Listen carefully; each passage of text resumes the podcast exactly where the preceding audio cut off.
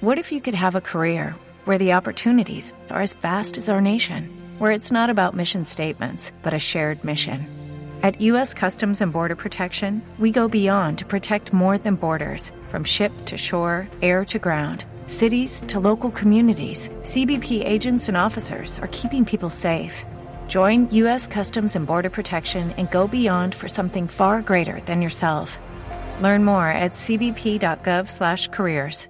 Y este mismo paro del Clan del Golfo fue el que impidió que se jugara un partido del fútbol profesional colombiano. Debían jugar Jaguares. Contra Medellín. Jaguares de Montería. Sí, señor. Contra Medellín, que no se presentó. No viajó. Y que en teoría perdió. No Pe- viajó por un legítimo miedo. Pero se sabía desde el viernes que no iba a viajar y ese día ahí en la cancha se hicieron todos los mm, actos protocolarios, se tocó el himno, se tomó la foto esa de, de los dos equipos, pero solo Jaguares. Daniel Osa es el presidente del Deportivo Independiente Medellín. Don Daniel, buenos días.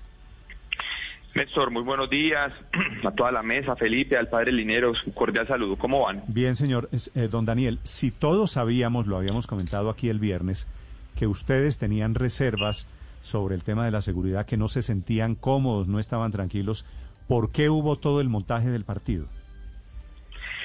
Bueno, la verdad no no no sabemos bien. Yo creo que el, el la DIMAYOR tratando de, de, de tener un orden en su en su programación aduce que no que no había mucho espacio para mover el, el partido, a lo cual nosotros respondemos que era un tema de fuerza mayor, que lo que estábamos presenciando no estaba siendo fácil. Eh, teníamos una información de, de primera mano dentro de, la ciudad que nos aconsejaban no viajar. Eh, la empresa de logística que nos recoge normalmente nos mandó una carta donde nos dice que no nos podía recoger. El hotel donde nos íbamos a hospedar dice que de pronto no va a poder cumplir con todo el, el cronograma de alimentación que, que nosotros exigimos para esas estadías. Empezamos a ver este tema y, y, y hablar con los jugadores, con el cuerpo técnico, con el staff de la institución y dijimos, hombre, yo creo que no es conveniente viajar, las condiciones no están dadas, el, el aeropuerto de, de Montería es a las afueras, el estadio también es en una parte rural. Le, nos comunicamos con Di Mayor a expresarle nuestra nuestra inquietud, a lo cual dicen que no, que la, la fechaba, que la fechaba, que hay garantías, que garantías, y nosotros le dijimos, no, no, no podemos, no nos sentimos tranquilos, movamos el partido, movamos, aunque sea unos días, dos, tres, miremos, y, y no, no, no, no, no hubo como una posibilidad, a lo cual decidimos no viajar, preservando la integridad física de, de todo nuestro equipo profesional, el cuerpo técnico, nosotros que acompañamos la delegación siempre, decidimos no, no, no, no viajemos porque no encontramos las garantías. Esa fue como lo que transcurrió el día viernes. Sí. Señor Osa, el viernes pasado en el blog deportivo, que es el programa de Blue Radio Deportivo en las tardes a las 2, habló Fernando Jaramillo, el presidente de la DIMAYOR, y él dijo pues que él respetaba la decisión, que nadie es dueño de los miedos del otro y que buscarían una salida para que esto no fuera tan traumático para el calendario, para el cronograma del torneo.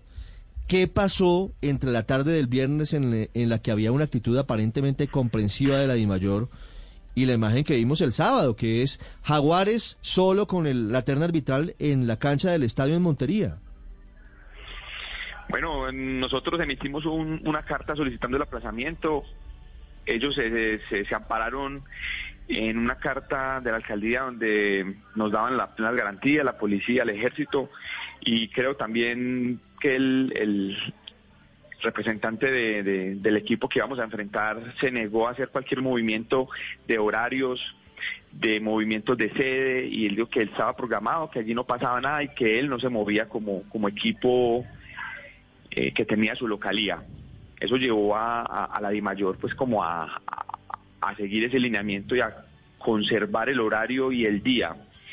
Cuando nosotros observamos esa actitud, nos responden unas cartas y todo eso, nosotros listo, no, no, no, definitivamente, si ustedes tienen esa actitud, bueno, eh, continúen con, con su labor, nosotros no asistimos porque no nos parece, hay un tema de fuerza mayor, hay un tema que era fehaciente, que estábamos viendo todos, eh, un tema que, que estábamos analizando, que si bien este grupo quiere un eco nacional, internacional, con atacando un partido de fútbol, una delegación de estas, creo que el eco fuera mayor y nosotros no nos íbamos a prestar para eso. También tenemos que tener un tema de empatía con la ciudad. Estábamos nosotros también pensando en el rival, en, en el equipo que estaba ya viviendo en carne propia esa situación y ellos se sostuvieron en eso, pero nosotros también teníamos que tener fino en la decisión y era preservar la vida de nuestros jugadores, de nuestro cuerpo técnico. Miramos un escenario, miramos escenarios jurídicamente qué nos podría pasar, buenos, malos, y tomamos la decisión. Aquí vamos a estar muy, muy atentos, pero creo que fue la mejor decisión porque primero está la integridad de nuestro equipo que un partido de fútbol. Eh, ahora, presidente, eh, lo aplaudo en su decisión, en su valentía, porque sabían que estaban poniendo en riesgo inclusive los puntos, pero dejaron clarísimo con esa actitud que es mucho más importante que los puntos o que cumplir con un calendario es garantizar la seguridad de los protagonistas.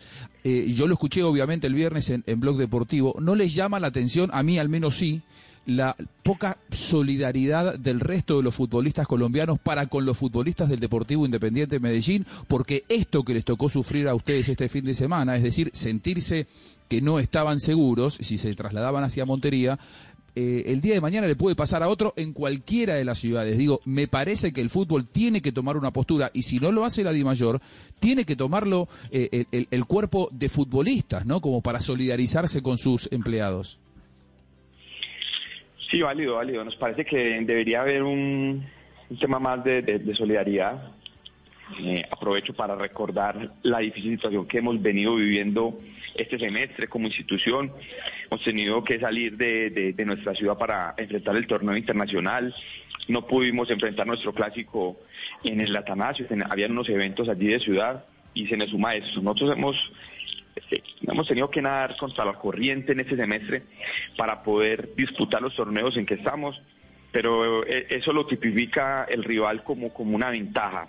Mejor si vienen cansados, mejor si, si vienen de viaje, si no pueden llegar y todo eso. Realmente estar acá en un torneo internacional, eh, competir las dos en Liga y Copa, se vuelve difícil. Nosotros hemos tenido que hacer varios charters para poder cumplir con horarios, para poder cumplir con los torneos internacionales. Hemos tenido eh, concentraciones muy, muy largas y lo único que hemos apelado es a la solidaridad.